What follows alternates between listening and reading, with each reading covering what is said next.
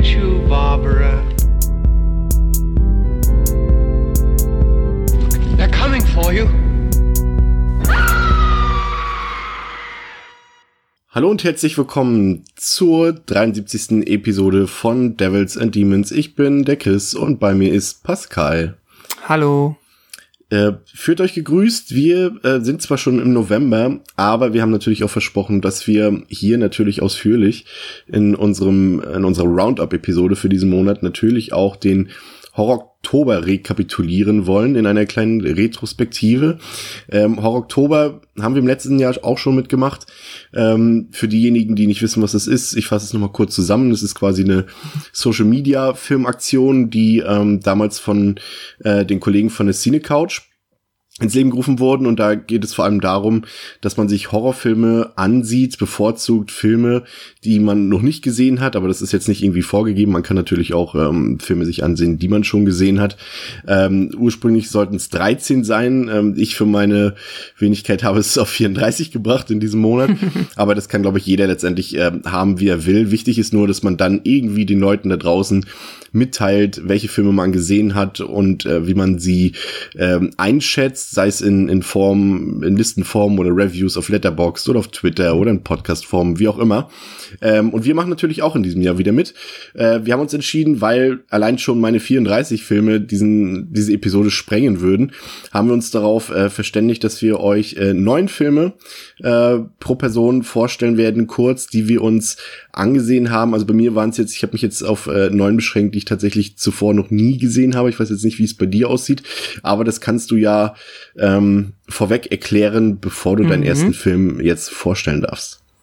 Ah, okay. Ja, bei mir waren es ähm, auch neun Filme, die ich zuvor noch nie gesehen habe. Und äh, ja, ich beginne dann sehr gerne mit ähm, einem Film, den hast du auch gesehen. Und zwar Lake Bottom aus dem Jahr 2016.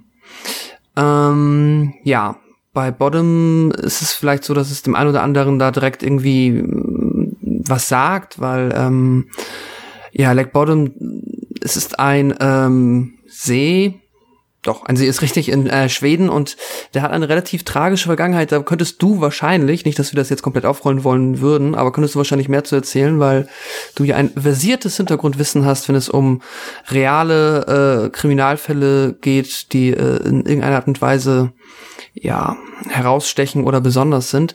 Und natürlich ähm, die nach diesen Vorfällen, die in diesem See geschehen sind, ähm, benannte Band Children of Bottom ist ja wahrscheinlich dann auch noch den meisten bekannt.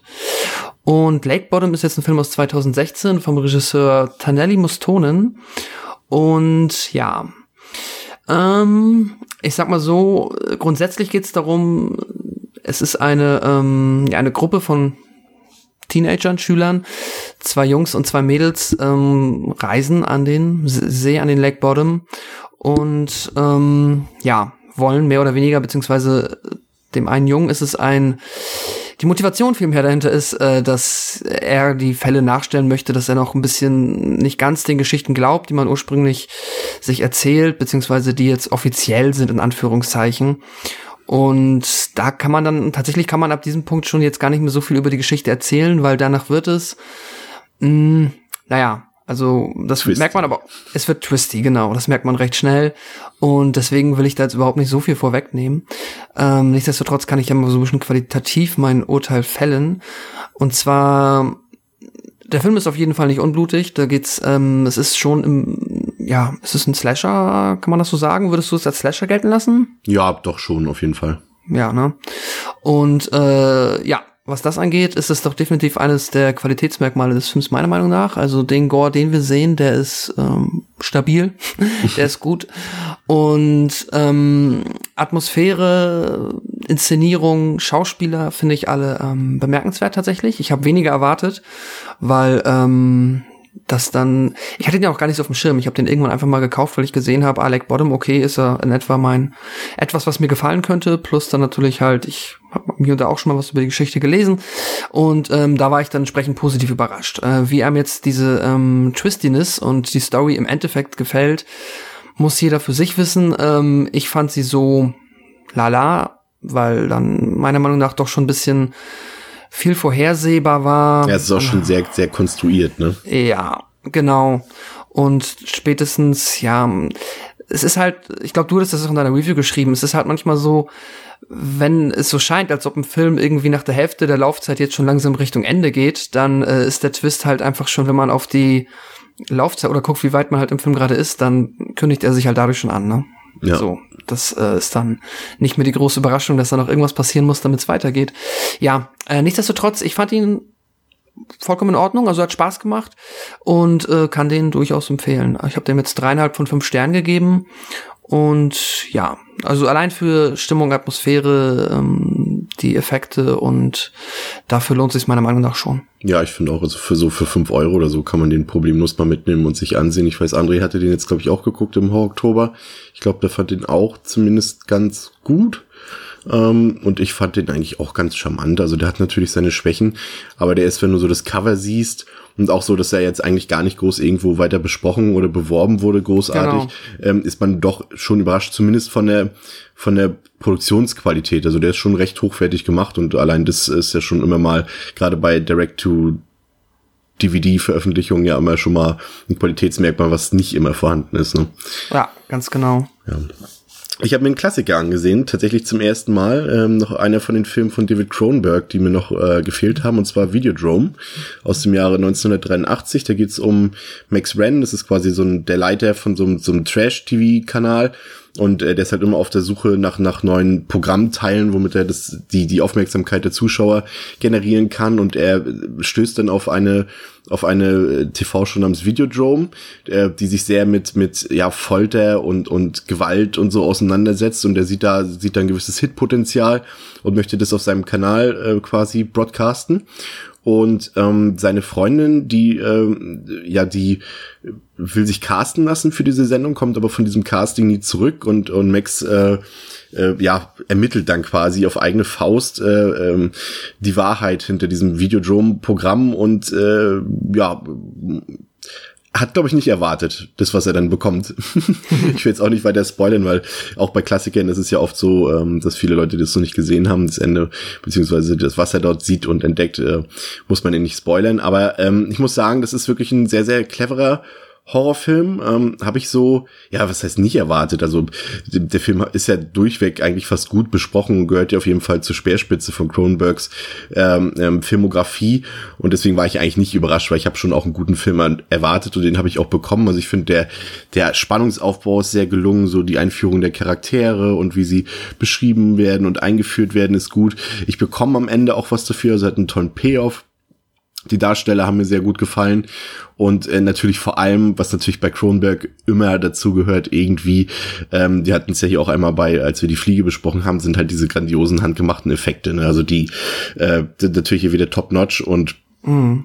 gerade im, im Finale, wo es dann wirklich richtig äh, drunter und drüber geht, äh, äh, ja, versüßt es nochmal so richtig den Film. Also ich muss sagen, das hat mir richtig gut gefallen ähm, und würde dem tatsächlich auch vier Sterne geben. Also ich war sehr angetan. Also kann ich weiterempfehlen, aber ich gehe davon aus, dass tatsächlich ähm, einige unserer Zuhörer diesen Film schon kennen und gesehen haben. Aber ich kannte ihn noch nicht und äh, hat mir gefallen. Hast du den schon mal gesehen? Nee, tatsächlich auch nicht. Steht auch sehr weit oben auf meiner Watchlist, gerade was Kronberg angeht. Ja, Yo, ähm, ich habe mir ähm, passend so ähnlich zum Film Trick or Treat, den wir gesehen haben, noch eine andere Halloween Anthology reingezogen und zwar Tales of Halloween von 2015. Der ist jetzt, wenn man sich an unsere Trick or Treat Episode erinnert, ähm, hier ein bisschen straighter Anthology nenne ich mal, weil hier haben wir jetzt ein bisschen weniger eine, ähm, also äh, eigentlich überhaupt nicht verwo also keine Episoden, die so ineinander verwoben sind, dass sie ähm, sich wie ein großes Ganzes anfühlen, sondern hier haben wir zehn einzelne Kapitel. Zehn? Ähm, oh. Ja, tatsächlich sehr viele. Die sind auch mitunter sehr kurz. Ähm, ein paar bekommen ein bisschen mehr Laufzeit. Ähm, ja, und aber dadurch, dass es halt zehn sind von zehn verschiedenen Regisseuren mit einer äh, unfassbar natürlich dann gigantischen Liste an Schauspielern, die natürlich dann hier auftauchen, ähm, ist der halt auch ein bisschen ähm, knifflig zu bewerten tatsächlich. Ich muss sagen, overall gefällt mir, dass die ähm, Themen, also die haben einen guten Weg gefunden, äh, die aller verschiedensten Tropes und ja offensichtlichen Themen, die man halt in so einer Halloween Anthology ähm, behandeln kann, aufzuteilen auf die verschiedenen Regisseure. Da hast du ähm, eine schöne Abwechslung drin. Das gefällt mir ganz gut. Vom Stil, von den kleinen Minigeschichten, die da drin erzählt werden. Ähm, das mag ich ganz gerne. Dann wird das alles so ein bisschen zusammengehalten von ähm, Adrian Barbeau, die man ja aus Filmen kennt wie The Fog oder ähm, Escape from New York, die hier als Radio-DJ fungiert und dann quasi immer zwischen den Filmen so ein bisschen ähm, im Radio halt ähm, ja die Geschichten mitunter ankündigt oder einfach so immer dazwischen ein bisschen was aus dem Off erzählt und das ähm, ja gibt dem Film ein ganz nettes Gerüst und sorgt dafür, dass der sich ähm, ja, dass halt der rote Faden dadurch so ein bisschen gesponnen wird. Wenn mich jetzt nicht alles, das ist jetzt halt auch einer Filme, die ich jetzt halt von einem Monat gesehen hat, aber ich erinnere mich halt auch, dass da zumindest so ein bisschen dem Maskottchen aus Trick or Treat ähnlich hier auch einige oder eine Figur Trick or Treat mäßig durch die Gegend läuft, die dann halt auch in mehreren Filmen zu sehen ist. Oder wir generell Figuren haben aus einem kleiner, aus einer Mini-Episode, die dann in der anderen nur noch mal nebensächlich mhm. auftaucht. Ne, einfach damit man so ein bisschen Zusammenhalt hat. Ja, ähm, genau, ich meine, es gibt zum Beispiel eine Episode, die ist ganz witzig, das ist äh, Friday the 31st. ähm, ist es recht obviously, du hast halt ein, ähm, ja, ein Jason-Verschnitt, der dann aber hier ähm, quasi reversed äh, dann zum Opfer wird, äh, weil er ähm, ein kleines Alien ja angreift und das sich dann quasi ähm, in ich glaube das ist ein Mädel das als Rotkäppchen rumläuft dann entert das Alien wie ein Parasit, das Mädchen, und dann jagt das Mädchen Jason. Das ist alles ganz witzig gemacht. Ähm, ja, kann man sich auf jeden Fall ähm, reinziehen. Das macht schon Spaß. Ist jetzt auch tatsächlich dann mit diesen ähm, zehn Episoden da drin, auch nur 90 Minuten lang. Es ist super kurzweilig. Du hast wenig Geschichten, die wirklich abfallen. Du hast eigentlich immer was zu lachen. Ja, also ist für Halloween, ähm, wer ihn noch nicht gesehen hat, den kann man sich mindestens einmal anschauen. Ich habe dem, ähm, jetzt muss ich leider, ich entschuldige mich schon mal für das Klicken, dass ich ab und an machen muss. Ich habe diesem Film dreieinhalb Sterne gegeben von fünf. Hm, klingt interessant. Ja, ähm, weitaus weniger interessanteste Film Inoperable aus dem Jahr, aus diesem Jahr, also 2018 von Christopher Lawrence Chapman. Ähm, den habe ich, das ist ein, eine neue DTV-Produktion mit Daniel Harris was für mich ja schon mal als Legitimation für eine Sichtung eigentlich ausreicht. Aber in dem Fall hätte ich es tatsächlich einfach lassen sollen. Also in dem Film geht's um, um eine junge Frau, die in einem scheinbar evakuierten Krankenhaus aufwacht und äh, sie stellt fest, dass ein Hurricane sich diesem Krankenhaus nähert. Und dieser Hurricane äh, ja setzt übernatürliche Kräfte frei in diesem Krankenhaus. Und sie ihre Aufgabe ist es nun dieses Krankenhaus irgendwie zu verlassen, ähm, bevor dieser Hurricane ähm, ja über das Krankenhaus hinwegzieht, weil sie sonst für immer dort drin gefangen sein wird. Und das ist so ein ja, so, also hat, nutzt das Motiv von und täglich grüßt das Murmeltier. Also sie wacht quasi immer wieder auf in dem Krankenhaus. Ähm, und ah, das ist eine absolute Katastrophe gewesen. Also es ist wirklich so, also Danielle läuft quasi einfach nur 80 Minuten komplett ziellos und wer durch die immer zwei gleichen Räume, mhm. die irgendwie dann sowas wie ein Krankenhaus darstellen sollen, aber es wirkt halt echt so wie so ein, wie so ein Studio und sie haben echt nur zwei Räume, die, wo, in denen sie ab und zu mal dort einen Tisch verschieben oder da mal einen Stuhl verschieben. Mhm. Also sehr billig das Ganze, auch, auch audiovisuell wirklich katastrophal. Also sowohl der Schnitt ist schlimm, auch die Kameraführung äh, und, und, und ein Drehbuch hat das Ganze auch nicht. Also, also irgendwie weiß ich nicht, wer da an der Produktion beteiligt war. Also der hat eigentlich mit Film scheinbar noch nie irgendwas am Hut gehabt. Und das ist halt, der Film geht halt irgendwie, glaube ich, keine 80 Minuten, ich glaube 75 waren es oder so. Und der fühlt sich unendlich langgezogen und gestreckt an. Das ist so langweilig, das Ganze.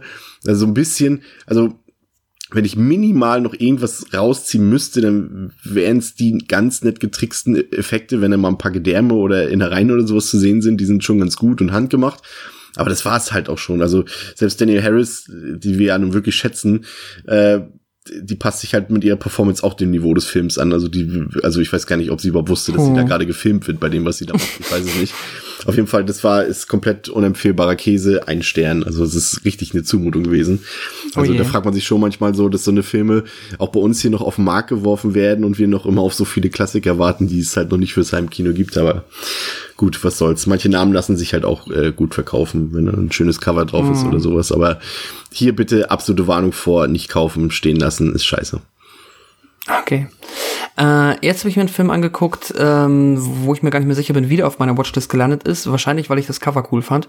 Ähm, The Phantom Carriage. Das ist jetzt auch äh, ein äh, Film, der wohl Klassikerstatus genießt. Ich kannte den, bevor ich mich jetzt im Zuge der Sichtung damit mal auseinandergesetzt hat, nicht. Mhm. Denn es ist ein äh, schwedischer Stummfilm aus dem Jahr 1921. Oh, das klingt spannend. Kenne ich auch nicht ja, tatsächlich. Und ähm, wird wenn man jetzt den Internetquellen äh, glauben darf, halt so als einer der zentralen ähm, Stummfilm Filme gewertet, die das schwedische Kino hervorgebracht hat und die das wohl auch so ein bisschen geprägt hat. Ähm, um mal so grob zu umreißen, worum es geht. Äh, es gibt ähm, der Film handelt quasi um eine, ja, sagt man eine Sage. Ja, doch kann man sagen, so eine Saga, dass es ähm, immer jemanden gibt, der muss quasi für ein Jahr den Wagen vom Tod fahren und die Menschen, die halt in diesem Jahr sterben, deren Leichen sammelt er ein. Halt so ein bisschen halt wie der, ja, wie der Ripper, nur dass es halt nicht der Ripper ist. Also, also sammelt sie halt ein und fährt sie dann weg. Und diese Rolle übernimmt immer die Person, die im ein Jahr quasi am 31.12. als letzte Person gestorben ist. Das ist so ein bisschen das Grundgerüst. Und dann haben wir hier quasi einfach ähm, eine Figur, die ähm, am Neujahrsabend halt dann verhältnismäßig spät stirbt und dabei trifft sie dann als Geist auf jemanden, der halt dieses eine Jahr jetzt schon diesen Dienst getan hat und dann quasi vorbeikommt, um den Staffelstab zu übergeben. Und die kennen sich aber. Und dadurch unterhalten sie sich und dann ähm, haben wir tatsächlich äh, sehr viele Flashbacks, die dann teilweise nochmal Flashbacks beinhalten. Also die Erzählstruktur ist ja verhältnismäßig verworren und das beschreibt auch schon so oder beziehungsweise macht so ein bisschen das Problem, das ich mit dem Film hatte, deutlich. Obwohl der tatsächlich ähm, technisch, so gut wie ich das beurteilen kann, denn so viele Stummfilme aus der Zeit kenne ich dann tatsächlich auch nicht. Ähm, aber das Internet ist mir da, oder die Quellen sind da äh, mit mir einer Meinung. Technisch ist der Film wirklich ähm, ziemlich beeindruckend. Also hier werden, wird sehr sehr elaboriert schon mit Transparenzeffekten und Bild in Bild, also du hast hier sehr cooles Spezialeffekte tatsächlich für die damalige Zeit schon, so dass dann diese Geister, die da rumlaufen, auch wirklich transparent wie Geister in den Szenen rumlaufen. Das ist tatsächlich für 1921 finde ich sehr beeindruckend und da ähm, geht dann auch auf jeden Fall die Augenbrauen hoch. Ansonsten ist die Geschichte halt finde ich, hat, hat, hat mich überhaupt nicht angesprochen, auch nicht umgehauen. Vielleicht war sie an einigen Stellen mal charmant, vielleicht war da auch sogar noch mal so ein Gag, der das jetzt nun bald schon eine Jahrhundert mehr oder weniger gut überlebt hat. Hm.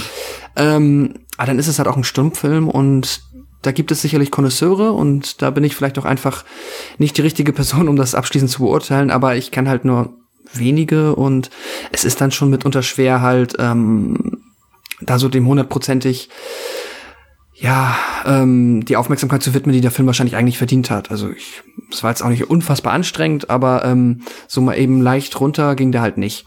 Nichtsdestotrotz ähm, hat mich auch die technische Umsetzung beeindruckt und habe dem jetzt ähm, dreieinhalb Sterne gegeben. Kann aber gut sein, dass wenn man wirklich ein Fan von oder beziehungsweise ein Freund der Stu also von Stummfilmen ist, gerade auch aus der Zeit, dann ähm, ist das vielleicht einer, den man sich wirklich unbedingt mal anschauen sollte, weil er wohl dafür auch verhältnismäßig besonders ist. Ja. Ich, ich habe mir, ähm, ja, es waren ja in den letzten Monaten, ähm, kamen ja viele Netflix-Produktionen raus, die auch äh, ja sehnsüchtig erwartet wurden. So auch ähm, der neue Film von Jeremy Saunier, der ähm, ja bekannt ist für Blue Ruin und vor allem für Green Room, die mich beide sehr, sehr beeindruckt haben. Und mhm. so ähm, bin ich auch mit sehr großen Erwartungen an Hold the Dark aus diesem Jahr rangegangen, ähm, weil auch da die Kulisse eigentlich schon für mich total interessant ist. Also äh, unser Kollege Patrick vom Bahnhofskino hat es irgendwo auch in seiner Review, glaube ich, erwähnt. Filme im Schnee sind äh, per Definition immer schon was Besonderes und was Tolles und viel zu selten. Und äh, deswegen habe ich mich auch richtig gefreut auf den Film. Ähm, und ja, storymäßig kann man da gar nicht großartig was erzählen, weil der Film ja auf jeden Fall ganz anders ist, als man vielleicht zunächst erwarten mag. Also es spielt im, im, im, im ja, im komplett vereisten und verschneiten Winter in Alaska.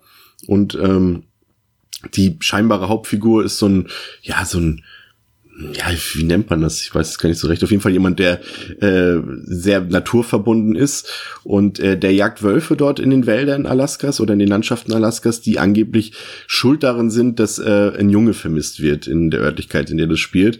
Aber ähm, unsere Hauptfigur muss halt schnell herausstellen, dass das Ganze nicht so einfach ist wie gedacht und da ein großes, spannendes Mysterium dahinter steckt. Ja, aber ehrlich gesagt, ich bin ziemlich enttäuscht von dem Film. Also der hat mich so schon die komplette erste Stunde über komplett kalt gelassen, wie das die von schneebedeckten Landschaften Alaskas auch vermuten lassen. Nur halt äh, umgekehrt so ein bisschen. Also das äh, hatte ich jetzt überhaupt nicht erwartet, aber es fand ich vollkommen uninteressant, das Ganze, was mir da erzählt wurde. Und da gibt's zwischendurch gibt's so einen Shootout, der wirklich richtig, richtig gut inszeniert ist. Und der reißt den Film auch so ein bisschen aus der Lethargie heraus. Aber bis zu diesem Punkt war das einfach zu lang und belanglos aus meiner Sicht. Mhm.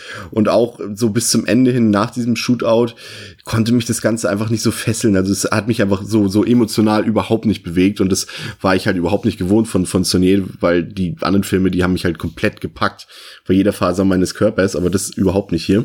Ähm, aber der Film ist halt trotzdem nicht schlecht, weil er halt optisch absolut traumhaft ist. Also das ist ja auch, auch vom Regisseur bekannt. Also da sitzt jede Einstellung, jedes Bild sieht einfach großartig aus. Und dann auch in Kombination mit diesen unfassbar schönen Landschaften dort, äh, ist echt toll. Auch der Score ist richtig betörend. Und, und das ist halt auch handwerklich, ist es wirklich, ist es absolut super und wirklich top. Also allein dafür lohnt es sich auf jeden Fall schon, den Film zu gucken. Das ist alles auf der Höhe. Aber erzählerisch hat mich Sony irgendwie diesmal irgendwie nicht wirklich abholen können. Also das muss ich ganz ehrlich sagen, ist schon, obwohl ich dem Film drei Sterne gebe, gemessen an den Erwartungen, muss ich sagen, bin ich ziemlich enttäuscht. Schade, muss mhm. ich ganz ehrlich sagen. Also ich weiß nicht, hast du den schon hinter dir? Nee, auch noch nicht. Aber ich bin gespannt, weil äh, Green Room bin ich auch großer Freund von und ja, schade. Ich hoffe natürlich trotzdem, dass es mir noch besser gefällt, ja, aber mal schauen. Die, die Meinungen gehen auch komplett auseinander. Also es ist wirklich ah. die komplette, ja, äh, alle Optionen wurden da ausgeschöpft. Es gibt viele Leute, die geben denen die Höchstwertung. Es gab auch Oha. einige Leute, die da wirklich sagen, das ist eine Katastrophe. Ich befinde mich jetzt ein bisschen so in der Mitte, weil, wie gesagt, audiovisuell, äh, damit kann man mich natürlich auch ziehen, nur weil jetzt ein Film irgendwie mm, erzählerisch nicht ganz für mich ähm, auf der Höhe ist, heißt es ja nicht, dass der Film dann automatisch für mich schlecht ist. Ich gucke mir auch gerne Sachen an, die einfach nur audiovisuell irgendwie hervorragend sind. Und so trifft sich quasi hier in der Mitte so ein bisschen. Ne? Aber ja, trotzdem eine Enttäuschung. Habe ich einfach mehr von erwartet. Hm. Ja, nun gut. Schade. Ähm, ja, mein äh, nächster Film ist dann der einzige ähm, Anime tatsächlich, der sich auf dieser Liste befindet, und zwar Lily Cat von 1987. Ähm, ein Anime, der ganz offensichtlich, äh, wie viele Animes und gerade auch viele OVAs oder Direct-to, ja, OVAs sind ja Direct-to-Video-Produktionen, ähm, also sagen wir Full-Feature oder OVA-Animes aus den 80ern, ist halt sehr inspiriert von ähm, westlichen Vorbildern und hier ist es dann ganz eindeutig, sind es Filme wie ähm, äh, äh, Odyssey 2001 oder Alien, aber ganz, ganz eindeutig. Das heißt, die Grundprämisse des Films ist, dass wir einer ähm, Crew auf einem Schiff folgen. Dieses Schiff reist über einen Zeitraum von 20 Jahren von der Erde in die weite Galaxis, um dort äh, sich andere Planeten anzuschauen, die unter Umständen halt kolonisierbar sind. Dann ähm, altert die Crew aber tatsächlich in dieser Zeit während der Reise nur ein Jahr, weil sie sich in, ja, in einem Kälteschlaf befinden. Auch das hat man schon mal irgendwo gesehen oder gehört. Ähm, und ja, kaum aufgewacht, noch bevor sie sich dann quasi die Planeten wirklich angucken, bemerken sie, dass auch unter den ähm, Mitgliedern der Crew offensichtlich jemand ist, der anfängt, nach und nach die Crewmitglieder zu töten. Jemand oder etwas, sag ich mal. Und ja, so beginnt dann halt das äh, Detektivspiel, wer es denn nun sein kann oder was es sein kann. Hintergründe von verschiedenen Figuren werden durchleuchtet, werden aufgedeckt.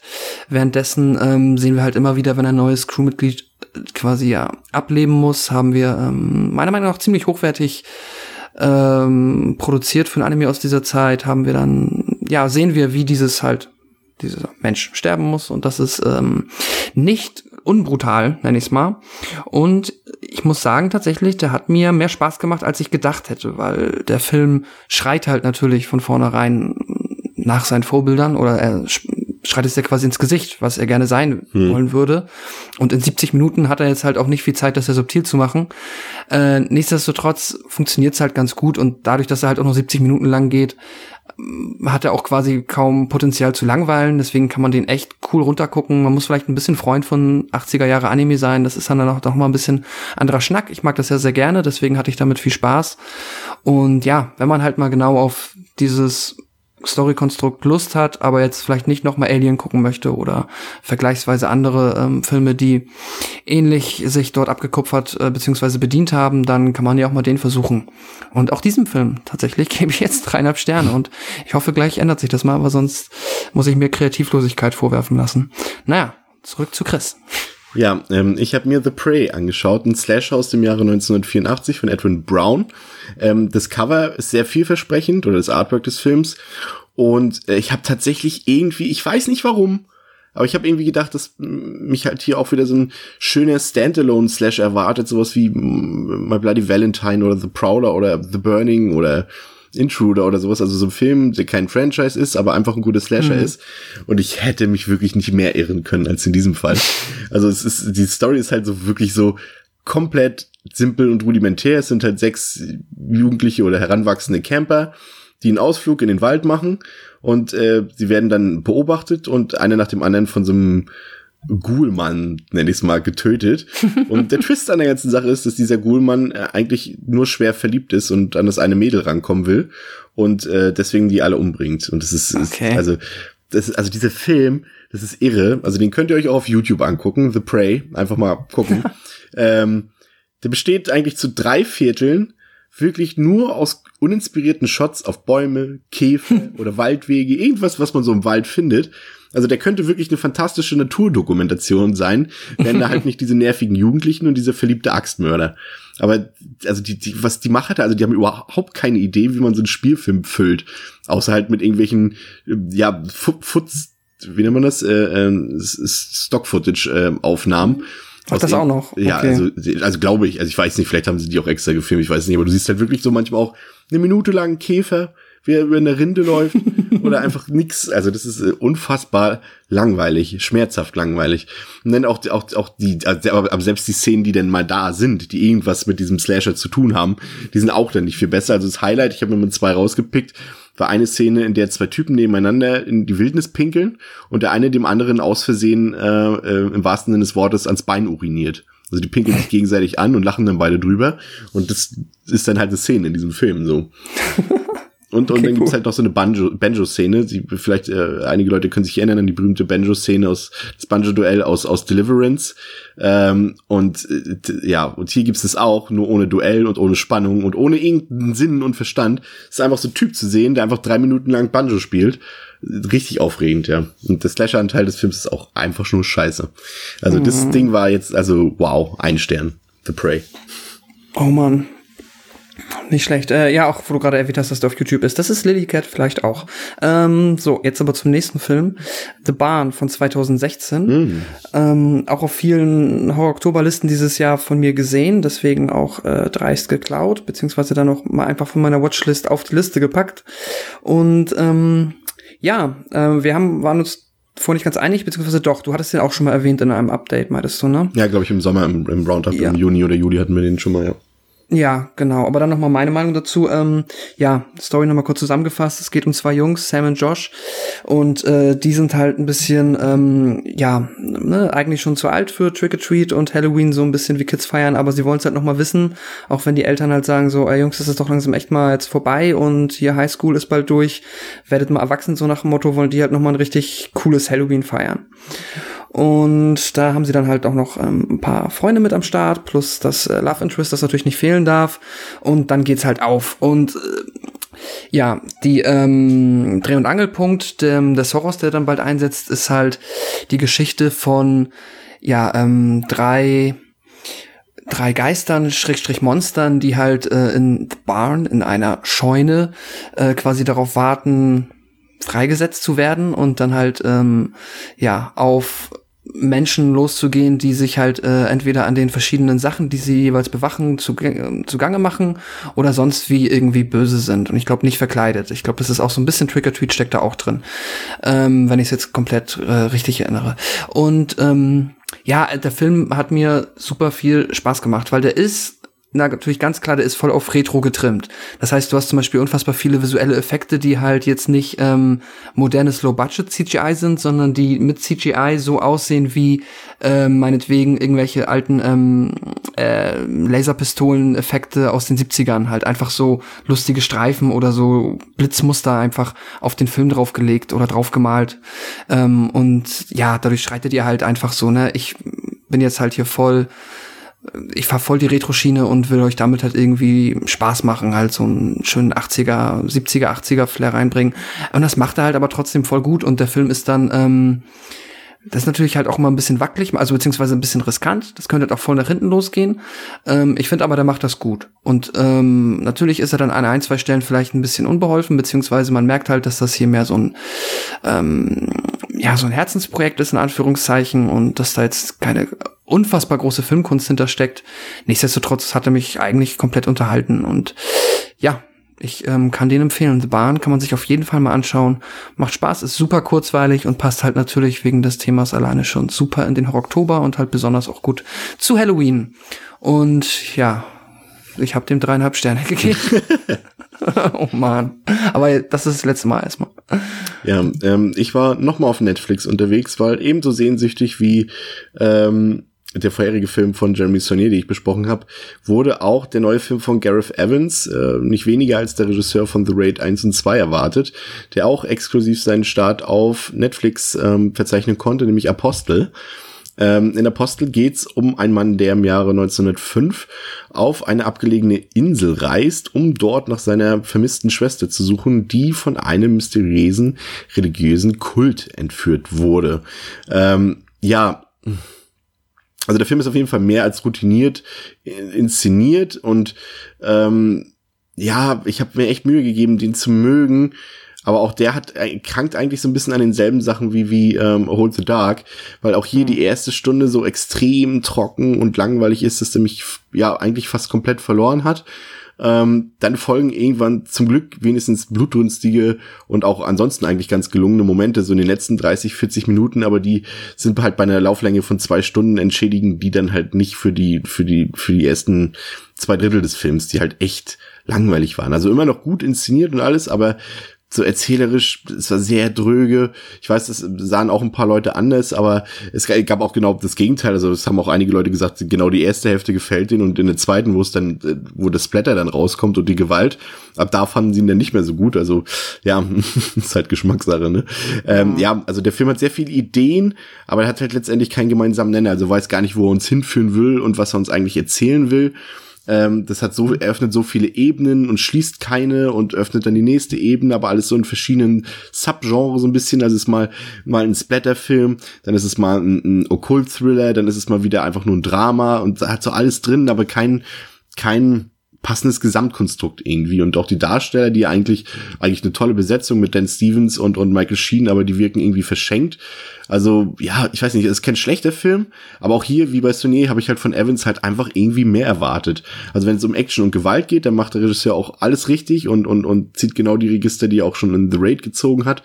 Da macht ihm keiner was vor. Diese Inszenierung, die sitzt einfach, also der weiß, wie man Action und wie man Gewalt inszeniert und dann gibt's auch noch so eine fantastische Sequenz im Mittelteil so eine klaustrophobische Sequenz und die zeigt auch, wie atmosphärisch Gareth Evans arbeiten kann. Aber die Geschichte selbst ist halt einfach viel zu uninteressant für mich gewesen und ehrlich gesagt auch hm. ziemlich langweilig und langatmig. Also mach, mach da irgendwie den eine Stunde kürzer, dann geht der irgendwie so 1,20 oder 1,10 und dann wird ein Schuh draus, zumindest ein kleiner, würde ich sagen. Also drei Sterne für Apostel. Auch leider eine kleine Enttäuschung. Okay. Ähm, ja, als nächstes ein Film, der äh, mit Sicherheit auch nochmal bei uns dann ähm, ausführlicher besprochen wird, deswegen sei es hier nochmal erwähnt. Ich habe mir jetzt ähm, dann, nachdem ich ihn leider im Kino nicht sehen konnte, äh, nachträglich jetzt A Quiet Place von ähm, John Krasinski angeguckt und ja, äh, möchte jetzt gar nicht zu viele Worte drüber verlieren, weil, wie gesagt, ich kann mir gut vorstellen, dass der halt nochmal auch mehr Platz bei uns einnehmen wird, entsprechend. Stimmt, ist ja. vielleicht auch schon was geplant. Ganz vielleicht. Also, wer weiß. Ähm, ja, auf jeden Fall ähm, Daumen nach oben. Ich hatte äh, mir da viel viel Spaß bereitet tatsächlich. Nicht perfekt, aber also auch weit entfernt von perfekt, aber gut, hat mir gefallen, mochte ich. Und ähm, ja, aber entsprechend ähm, sage ich jetzt noch nicht so großartig mehr darüber. Ja. ja. Also ja, ich, ich spare mir sogar jetzt die Sternebewertung, mhm. weil auch die muss dann natürlich. Mysterious. Genau. Dann folgen. Ja.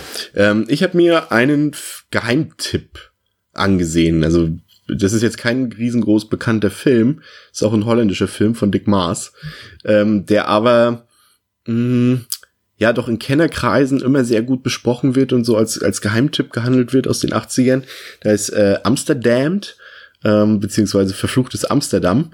Und ähm, da geht's, ja, das ist so ein bisschen so Richtung Giallo, könnte man fast sagen. Also da geht's um so einen so einen Killer, der durch das Kanalsystem Amsterdams taucht, auch im Tauchanzug und dann immer wieder so auftaucht und Leute umbringt. Und auf der anderen Seite haben wir halt einen Detective, der halt versucht natürlich irgendwie ähm, ähm, ja, der versucht diesen Fall aufzuklären und diesen Killer zu kriegen. Klingt erstmal sehr rudimentär, aber die, die Geschichte spielt aber eigentlich gar nicht so eine große Rolle. Also ich war auf jeden Fall sehr überrascht. Zum einen, ähm, Amsterdam als Setting ist ja tatsächlich selten, also für, für das holländische Kino mit Sicherheit nicht, aber so viele Filme aus Holland schaffen es ja nun auch nicht über die holländischen Grenzen hinaus mhm. ähm, und, und schon gar, gar kein Genre-Kino nicht unbedingt. Und ähm, das war auf jeden Fall mal sehr erfrischend, auch so die ganzen, ja, so Amsterdam, wer schon mal in Amsterdam war, der weiß, es hat halt auch so ein, so ein ja, so, so einen einmaligen Eindruck. Also man sieht, man erkennt Amsterdam einfach. Es hat sehr, seine, seine eigenen Eigenheiten, nennt man's.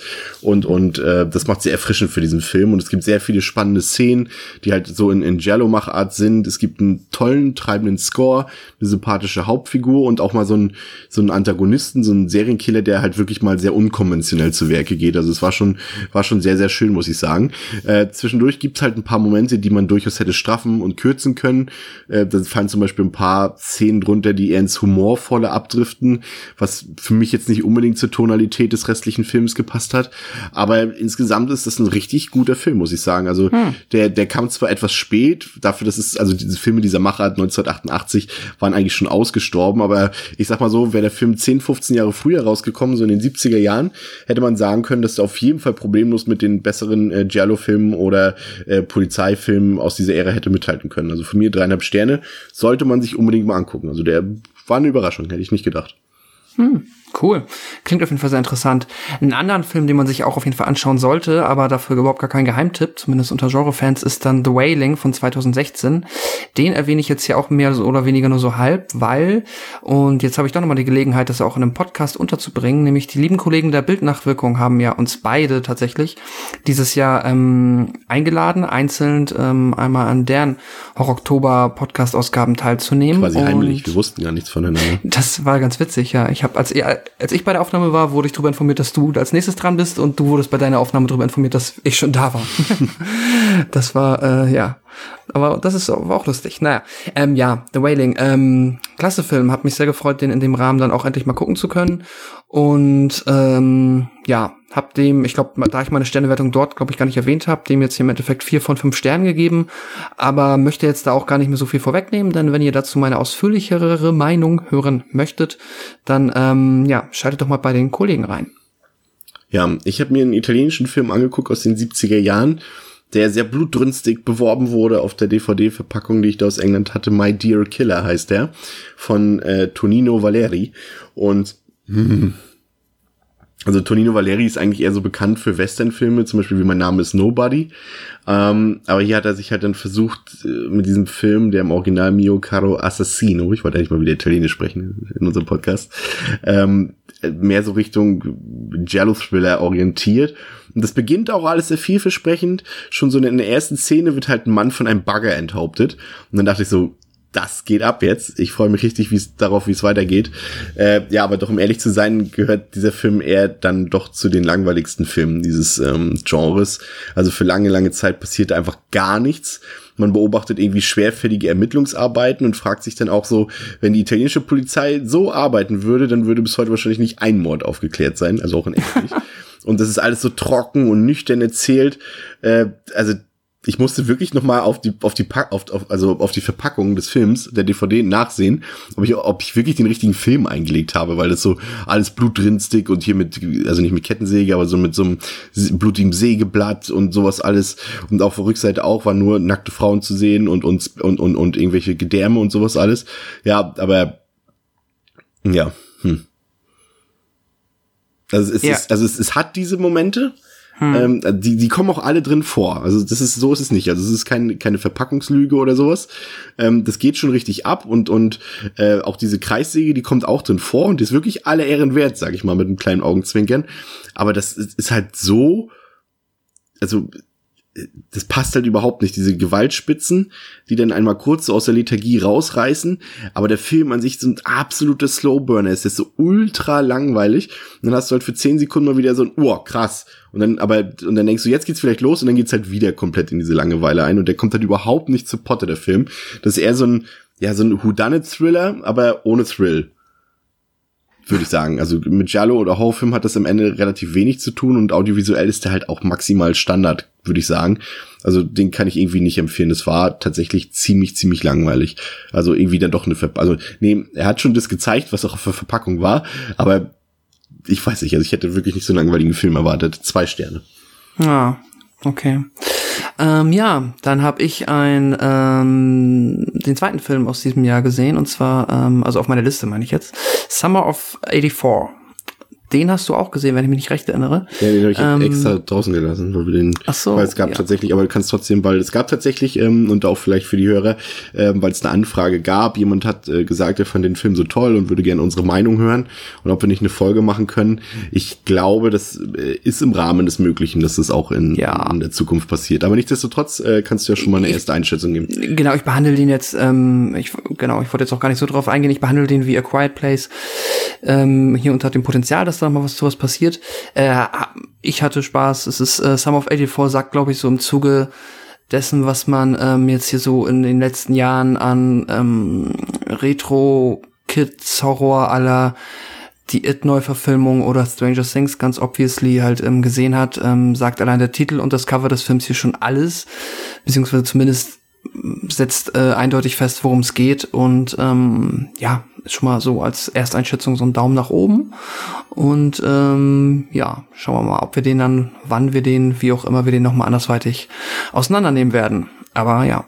Ja, ich fand den auch, ähm, um es schon mal anzuteasen, mehr als gelungen. Also der befindet sich aktuell noch in meinen Top 10 2018. So viel ja. schon mal dazu. Ja, ähm, ich habe mir ähm, jetzt zum für meine letzten beiden Filme ähm, zwei Argento-Filme rausgesucht, die ich noch nicht gesehen hatte. Lustigerweise ähm, einer komplett vom Beginn seiner Karriere, mit dem ich jetzt anfange, und zwar äh, The Cat O' Nine Tales aus dem Jahre 1971. Mhm. Ähm, ja, da geht es darum, dass ein, ein, Reporter und, und ein ähm, zurückgetretener Journalist, der blind ist, äh, gemeinsam eine Mordserie aufklären wollen. Und ähm, ah, also der Argento, ich habe so ein bisschen auch ein bisschen nachgeschmökert in meinem Argento-Buch und da stand auch drin, dass Argento selbst von diesem Film, also von Il Gatto a Nove Corde, Entschuldigung, ähm, auch kein großer Fan ist, weil äh, die Leute wollten halt nach seinem Vorgängerfilm, wollten die Leute halt jetzt eigentlich dasselbe nochmal haben, aber noch so ein bisschen Mainstream-tauglicher und ihm war das alles zu konventionell, zu einfach und zu angepasst. Und ähm, das, das heißt erstmal nichts. Es gibt ja viele äh, Leute auch aus dem Filmbereich, die ja einen sehr eigenwilligen Geschmack haben. Also wenn zum Beispiel jetzt ein Tarantino, den ja sehr viele Leute feiern, wenn der jetzt sagt, hier, das ist ein toller Film, guckt euch den mal an, dann heißt es nicht automatisch, dass es auch ein toller Film ist, den man sich dann dann anguckt. Und genauso ist es manchmal auch so, wenn, wenn Leute ihre eigenen Werke ähm, beurteilen. Und deswegen habe ich dann gedacht, okay, gucke ich mir natürlich jetzt trotzdem an. Ich will natürlich das auch irgendwann mal komplett haben, das Werk von Argento. Aber ich muss Argento selbst recht geben. Also äh, vor allem erzählerisch ist es wirklich keine Offenbarung. Ähm, ja, also um ehrlich zu sein, also gäbe es diese gelungene Inszenierung nicht. Also die Kameraarbeit ist natürlich wie bei Argento immer komplett on fleek und der Score ist auch richtig, richtig toll. Ich glaube, ich muss jetzt lügen, ich, weiß jetzt nicht, ob ich was Falsches sage. Ich glaube, es war von Ennio Monicore sogar der Score. Ähm, also falls jetzt falsch ist, äh, sorry, aber ich glaube, mir war so, als wäre es so gewesen, weil sonst wäre er mir nicht so in Erinnerung geblieben. Ähm, und und und also wäre diese Inszenierung nicht und so ein paar herausstechende Szenen, muss ich ehrlich gesagt sagen, wäre der Film nicht mal der Rede wert wirklich. Also da hat Argento wirklich viel, viel bessere Sachen gedreht. Also es ist immer noch kein schwacher Film, aber ich sag mal, in diesen 15, 20 Jahren ähm, des ähm, oder in den großen 15 bis 20 Jahren im, im Övre von, von, von, von Argento ist das doch eher so ein mittelmäßiges Ding gewesen, dem ich dann drei Sterne gegeben habe. Also ja, habe ich mehr erwartet, ehrlich gesagt. Also den kann man sich auf jeden Fall mal angucken, gerade auch wenn man sich halt für Argento und, und, und sein, sein, sein, sein Weg interessiert, sollte man den auf jeden Fall gesehen haben. Aber es ist jetzt keiner seiner großen Filme. Okay. Ähm, ja, dann mein letzter Film ist ähm, The Brain von 1988. The Brain, das ist ähm, ein Low-Budget Creature-Horrorfilm. Der ist irgendwann mal von der Liste gelandet, weil ich irgendwo in einem ähm, irgendwo in irgendeinem anderen YouTube-Video hat den mal jemand reingeschnitten und da sah einfach hat man einfach dieses Monster gesehen, das Gehirn. Es ist halt ein sehr großes Gehirn, sagen wir so menschengroß mit riesigen Augen und fiesen Zähnen. Und das ist tatsächlich der Höhepunkt des Films, denn das sieht echt cool aus und ist auch mal, sagen wir, für fünf von 90 Minuten cool in Szene gesetzt und macht dann auch Spaß. Das Doofe ist, die 85 Minuten drumherum sind halt leider grottenlangweilig und am Anfang hat er noch so hier und da so ein paar ähm, Comedy-Noten, die ganz gut runtergehen. Sag ich mal, die erste halbe Stunde kann man sich fast noch geben. Das macht schon, ja, da, also hat man auch noch Hoffnung, dass das dann natürlich, wenn es zur Sache geht, richtig cool wird. Aber spätestens, wenn dann mehr oder weniger die Kacke am Dampfen ist, merkt man, dass denen halt hier ähm, drehbuchtechnisch und auch produktionstechnisch komplett die Luft ausgegangen ist. Das ist, muss alles, was da an Ressourcen zur Verfügung stand, muss in dieses Monster geflossen sein. Denn danach wird es leider nur noch langweilig. Meiner Meinung nach. Also es ist keine Vollkatastrophe, das will ich nicht sagen, aber er ist halt unterdurchschnittlich. Und das macht ihn dann halt ziemlich dröge. Also es gibt da eine Autoverfolgungsjagd, in großen Anführungszeichen, die echt wow. Also da die haben sie können sie nur drin gelassen haben, um irgendwie eine ähm, angestrebte Laufzeit noch zu erreichen, denn das ist wie als Warum stellt haben euch sie vor, denn keine Käfer gefilmt, wie sie auf Baumwänden laufen? genau, das hätten die hätten sie das gedreht, hätten sie das drin gelassen, ja. Aber hier hast du stellt euch vor, ihr fahrt irgendwie mit einem Kumpel in der Kolonne mit 60 über die Landstraße und das filmt jemand 10 Minuten. So fühlt sich diese Verfolgungsjagd an. Das ist äh, unfassbar langweilig, leider. Das Gehirn ist cool, das ähm, sieht ganz witzig aus, aber das kann man sich vielleicht auch auf YouTube reinziehen. Ja, war ähm, leider kein, war keine Perle, war eher ein Griff ins Klo.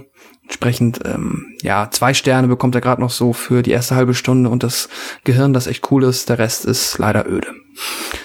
Ja. ja, gut, dann äh, kann ich da mithalten. Ich habe mir, ähm, wie gesagt, noch einen Argento-Film angesehen, diesmal aus seinem Spätwerk. Und ähm, ich weiß es schon von Filmen wie Mother of Tears oder äh, Phantom der Oper. Und ihr wisst als Hörer und du, Pascal, auch als, als äh, Mitpodcaster hier, äh, dank Dracula 3D wissen wir auch, dass dieses Spätwerk von Argento jetzt eher was ist, vor dem man sich äh, fürchten sollte. Und zwar nicht auf der Grund äh, des Gruselfaktors dieser Filme, sondern einfach nur aufgrund der miserablen Qualität. Und der Film Giallo aus dem Jahre 2009 ist da leider überhaupt keine Ausnahme. Und also der, der ist wirklich richtig scheiße, der Film. Also auf jegliche erdenkliche Art und Weise. Also der ist visuell absolut maximal auf TV-Niveau die Darsteller, würde ich sagen, sind noch nicht mal auf TV-Niveau. Vor allem, dann hast du halt Adrian Brody da, der äh, schon seit geraumer Zeit so ein bisschen so dieses Nicolas Cage-Niveau nur in uncool erreicht hat. Und der passt sich dem halt auch vollkommen an. Also auch der kann da überhaupt nichts rausreißen. Die Story ist komplett langweilig und man darf sich halt auch nicht, äh, nicht irritieren lassen vom Titel Giallo. Der hat jetzt, äh, also nur weil er Giallo heißt, hat er mit dem Genre Giallo tatsächlich nicht wirklich was zu tun. Das hat andere Gründe, warum der Film so heißt. Und das ist so langweilig, belanglos und unlogisch auch vor allem und, und, und überhaupt nie spannend. Da hast du zwar so ein paar härtere Szenen, weshalb auch der zumindest in Deutschland eine FSK 18 bekommen hat, so ein paar härtere Szenen, wo zum Beispiel jemand mit einem explizit mit einem Hammer vermöbelt wird ins, ins Gesicht und, und, und der Kopf kaputt gemacht wird damit. Aber die retten halt so gar nichts. Und man hat hier wirklich das Gefühl, als hätte Argento all diese Klasse und dieses Gefühl für Stil und, und für, für, für Ästhetik, die er so hatte in Filmen wie Phenomena und Tenebrae und G-Bread und, und vor allem äh, Suspiria natürlich, dass er die einfach komplett verloren hat im Laufe dieser Jahre dann irgendwann. Und da ist zum Beispiel so ein perfektes Beispiel, ist so eine Szene, in der Adrian Brody einfach nur in eine Bücherei fährt, ein Buch kauft und dann anschließend wieder ins Auto steigt und das ist so unfassbar hässlich inszeniert. Und obendrauf wird dann noch so ein überdramatischer Orchesterscore draufgelegt, so richtig deplatziert. So als ob da jetzt was Dramatisches passiert wäre, was Wegweisendes oder was Trauriges oder so. Nein, Adrian Brody hat ein fucking Buch gekauft und fährt Auto.